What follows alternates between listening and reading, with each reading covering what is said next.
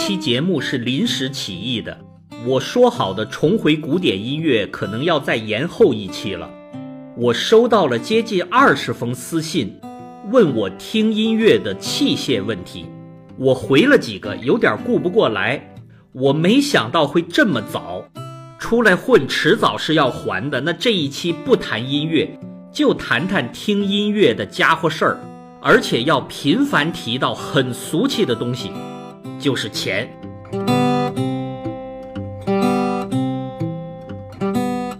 如果哪位有格调洁癖，这一期请您绕行啊！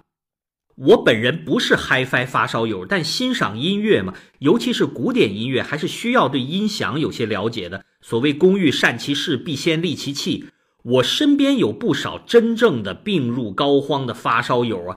这个词儿是谁发明的？说的就是一个“痴”字嘛，痴迷的“痴”，入情太深了，还真的是病啊，发起烧来了。而我自小就特别敬佩那种痴人，就是完全沉浸在自己世界里的。我在北大的时候就遇到这么一个疯子，我们那届的文科男生啊，都住三十二楼。我忘了是怎么跟这家伙认识的。他是学考古的，就永远处在那种既在此处又不在此处的状态。那个成语“心不在焉”就是说这种人。他在食堂坐在你对面吃饭，勺子悬在半空，眼神迷离的盯着某处，就像进入异次元时空了。只不过是因为他们老师最近带他们考察某个亡灵，有一处文物跟皇家史料不符，哇，这可是天大的事情了，还吃什么饭、睡什么觉、挣什么钱呢？这就是古人做学问的风格嘛。像袁枚说的：“方将搜索于荒村寂寞之乡，得半句片言以传其人矣。”但毕竟这是他的专业，那业余爱好者又怎么论呢？有句话不是说吗？摄影穷三代，单反毁一生。我有个山西煤老板朋友，就是摄影发烧友。他每次来北京，自己坐飞机，把他的摄影器材装到防震的 Remova 箱子里面，让司机开着他的越野车带到北京来，因为怕坐飞机野蛮装卸。就是他跟我说的，摄影这种爱好是没边儿的。好。我说了这么多，就是为了能勾得你忍不住吐槽，这就叫玩物丧志吧？呃，不尽然哦。有人说赵明诚、李清照，或者是张伯驹、王世襄先生玩物丧志吗？我非常尊敬那位木心先生，未得见其面嘛。不光是因为他学问好，他真正活出一个中国知识分子的倜傥风骨啊。他对这种事情有一句名言。玩物丧志，其志小；志大者，玩物养志。古典音乐作为一个爱好，是一个玩物养志的绝佳范例。这个我敢向大家保证。对音乐器材，我就不敢说是否能陶冶情操，但乐趣肯定不少。我认识的发烧友里面啊，百分之百都是音乐爱好者，而且偏重艺术性强的。我没听说过谁用爱情买卖调试音箱的，音响器材和我前面说过的那几种爱好一样，乐趣就在于山外有山，天外有天，你上去就下不来。红酒也有这个特点。我在加拿大的时候，我老去一个 liquor store，那地方有一个我认识的品酒师，他给我推荐的酒不是什么高级货，而是我能买得起的。有一次，我们从上着锁的恒温酒柜边经过，那里面都是千元一瓶的拉菲拉兔啊。他夸张着捂着眼睛说：“你记住啊，我们买不起的酒，在这个世界上就是不存在的，因为那是覆水难收。你喝了好的，一般的你是回不去的。音乐器材也是这个样子，资深的发烧友是有个心理门槛的。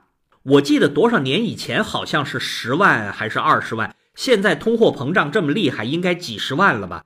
低于这个价位，您就别费心比较了，全是垃圾。而我们熟悉的一些大牌子，对他们而言是笑话。我有个朋友，有一次参加宴会，他听到席间有人聊音响，他也不知道那些人是资深发烧友啊，就搭茬了。哎呦，我也喜欢听，我们家还有一台三万多的 BOSS 呢。全场一愣。然后哄堂大笑。我那位朋友说他感觉到了切身的羞辱。结果后来对面那些发烧友里面有我认识的说：“哎呦，你替我向这位先生道歉，我们没有别的意思，我们以为他在开玩笑呢，所以笑着是为了配合他一下。”那些玩 HiFi 的人啊，有自己的小圈子和好恶。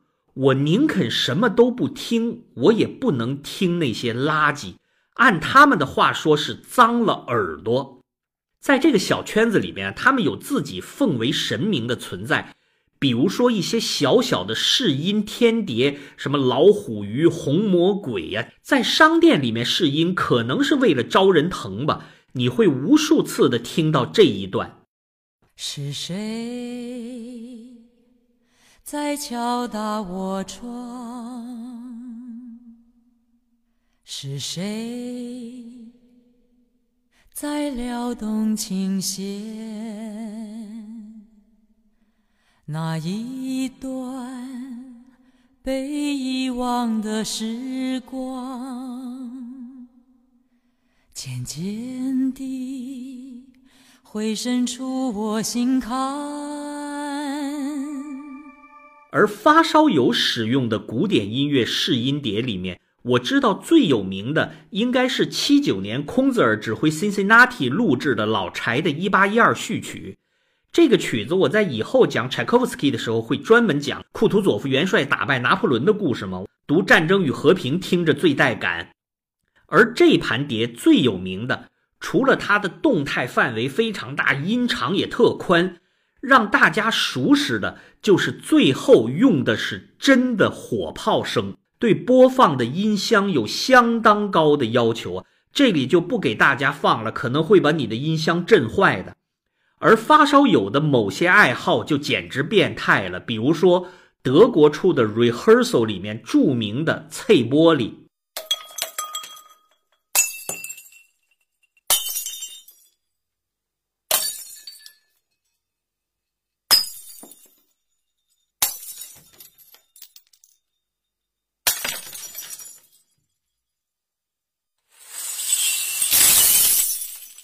据说用最好的音箱，你能听出来玻璃碎片飞出去多远，还有什么海浪拍打岩石、风吹过树林的声音。好，说到这儿，您是不是想总结了？你不就是想说一分钱一分货，十分钱买不错吗？我哟，首先，什么叫买不错？它和摄影器材一样，那个价钱是没边儿的。我亲手操作过的八十万港币的 Mark Levinson。那是最低配呀，人人听了都是太便宜了。可我回家再去听我的两万块的组合，那简直就想砸了嘛！我还见过台式音响，双手就可以抱起来，两百万人民币。大家可以在网上找一段视频啊，有个耳机公司在购物中心举办试听会，大庭广众之下呀，多少人听得泪流满面啊！这个耳机是用 o f i o 来命名的，这个名字我以后会多次讲到。不光是因为呃格鲁克，还有蒙特威尔迪都写过关于他的神话，是一个音乐救赎灵魂的隐喻呀。配这个耳机真合适啊！它在东东和宝宝上有海外代购，就是你交了钱，人家给你订完了带进国内那种。一个耳机，您听好，五十二万人民币。哎呀，我根本不用试，一听这个价格已经泪流满面了。所以说，多少钱才叫买不错？其次，如果在五年、十年之前，你说一分钱一分货，我还同意。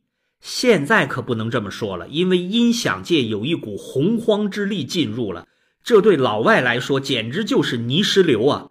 他们叫中国人。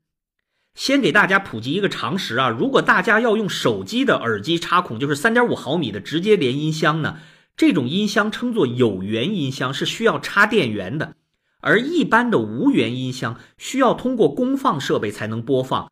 对 HiFi 有了解的朋友应该知道一个词“前胆后实”，就是说功放系统的前级用电子管，后级用晶体管，一个声音温润，一个反应快，两者结合在一起，扬长避短。世界上绝大多数高级音响用的都是前胆后实结构，而电子管大家应该有所了解，就像一个巨大的灯泡，点亮以后里面还有电阻发红光呢。在现在纳米集成电路的时代，怎么还会有人生产呢？这有一个很有趣的典故，我们中国人在文革期间啊，建立了大量的三线企业，说是为了防止苏联人进攻啊。改革开放以后，这些企业虽然有很强的技术实力，但是毕竟都在山沟沟里边，已经无法参与对外竞争了，人才也留不住啊。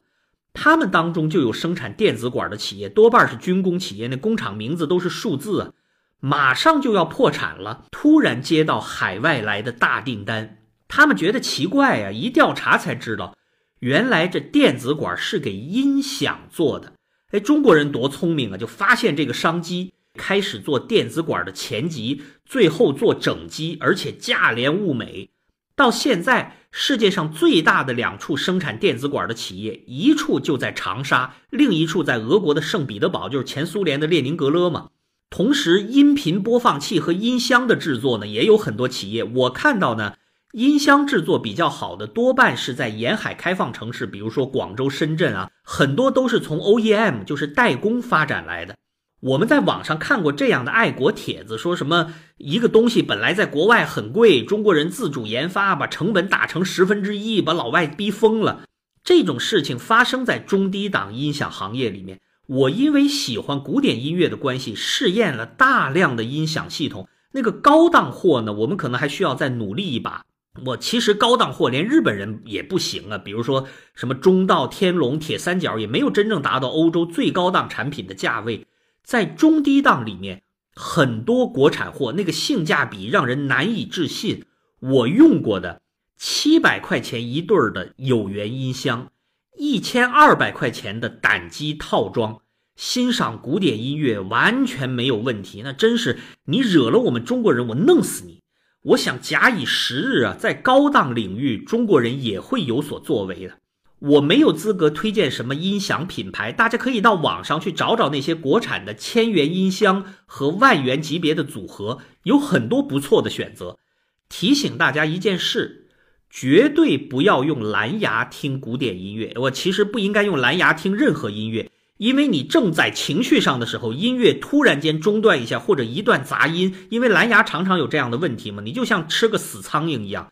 那种拿在手里非常轻巧的 MP3 音箱，无论是什么厂牌生产的，最好也要避开，因为它们对音质的损害实在太大了，尤其是低音探不下去。MP3 在古典音乐爱好者圈子里面是个脏字儿啊。苹果的 AAC 制式啊，比一般的 MP3 要强，但是也满足不了古典音乐的聆听。很多年以前。我看过一个英国的乐评人评价当时柏林爱乐那个总监 Simon Rattle，说他不懂得情感的柔软和坚强，层次单调，所以表现特别粗糙。如果我用通俗的语言来形容，就是说你让一个人朗诵一首诗，说把它朗诵的雄壮一点，那个人就会说“锄禾日当午”。然后你说你能不能温柔一点呢？他就会说“锄禾日当午”。这哪里是雄壮和温柔？这只不过就是大小声而已嘛。这个英国的评论家说，Simon Rattle 指挥的柏林爱乐就是这个水准。哇，您留点口德呀，好歹他是您同乡啊。但他同时提到一点很有意思，他说你也别怪他，Rattle 的这种缺失啊，是因为现在已经很少有人能感觉到古典音乐演奏中丰富而细腻的层次了。粗糙的 MP3 成为时尚潮流，让古典音乐中很多细枝末节的东西都听不到了，只剩下强和弱了。这是一个技术反过来影响音乐的例子。我想，为了支持他的观点，以后我就放上某一首曲子的最好演绎和最差演绎，让大家开个批斗会吧。那几乎就是两首曲子。好，下面要划重点了啊。我对大家赏月器材的建议：第一，快去买一个好耳机。那个五十二万的就算了啊，但普通耳机千元就可以。我倾向于包耳的，就像两个大馒头把耳朵盖住那种，比入耳的小耳机好。耳机品牌呢，我不介意告诉大家，比如说 AKG 就是爱科技，现在属于哈曼了。铁三角、索尼这都是日本的。呃，现代耳机的祖师爷拜亚，还有歌德，当然还有神一般的存在 Sennheiser，那五十二万的 Orpheus 就是这家的。中国人现在在这方面奋起直追啊，有国产的振膜耳机已经卖到两万人民币了。第二。音源最好使用无损格式，比如说 APE 格式、FLAC 格式、FLAC，专门有支持无损格式的播放器。我们国内的厂商，比如说山林、凯音、纽曼、爱国者，因为是无损制式嘛，他们一般可以和 CD 的解析度一致。第三，如果您非要用手机或者随身 MP3 播放器听古典音乐。拜托去买个耳机功放，大家可以在东东和宝宝上找耳机功放，很多国产货才三四百块钱，做的大小都和手机相似，经常还送一个橡皮筋，把俩绑在一块儿，当然会厚很多，而且也需要充电。它就是手机和耳机之间连接的一个功放，声音就会好太多了。而如果你要买一个好的耳机，还非要一个耳放不可，不然是推不动的。我曾经有一个朋友买了一个高级的耳机，过几天就骂说他的 iPhone 连上了声音特别小，还不如几十块钱的东西。我说那当然了，那个耳机的高阻抗，一般的手机是根本推不动的，小马拉大车嘛。我告诉大家我的切身体会，一个好的设备不见得能让你爱上古典音乐，一个很垃圾的却能毁掉你的聆听体验。Ingrid Haibler 是上个世纪奥地利的女钢琴家，她的莫扎特名满天下。可是我头几次听，都是用的手提式录音机。他深思熟虑的严谨，配上干涩的音质，机械僵硬，简直就是提线木偶啊！我甚至写过文章说他盛名之下其实难副。比不上他同时代的维也纳大师，比如说蒂姆斯啊、巴多斯科达呀、古尔达呀，还有后来也去了维也纳的阿尔菲的布兰多。几年以前，我偶尔使用非常好的前胆后实系统再次播放，音质的变化带来的戏剧性啊，海布勒式的莫扎特内在的思辨就明晰了，加上女性那种甜美音色。很多我错过的细节变化就都听到了，我才明白我错怪了这位莫扎特的大家，正好借这个机会向他道歉。说到了海布勒，我绝不能给大家放他的东西，因为你们多半是在用手机听我的节目。他的莫扎特已经被音效所害了，我不能再害你们。不过有真金不怕火炼的，Heifetz 的盛年还没有立体声。虽然我上次说过，RCA 的 Living Stereo 里面收了他好几首小提琴协奏曲，但其实技术的高峰已过。我给大家放上他四十年代演奏的萨拉萨蒂的吉普赛，里面的炒豆子声是难免的，但大家用手机听落差不会太大。就像现在当红的 Hillary Han 说的：“听 Heifetz 的东西，不管多快。”每一个音一清二楚，真不愧是提琴之王啊！由衷佩服。以后讲吉普赛音乐以及我要伪装的吉普赛音乐的时候，还会专门把这首曲子提出来。大家赶快去买一套好一点的耳机，配上耳放。下一期我等你们。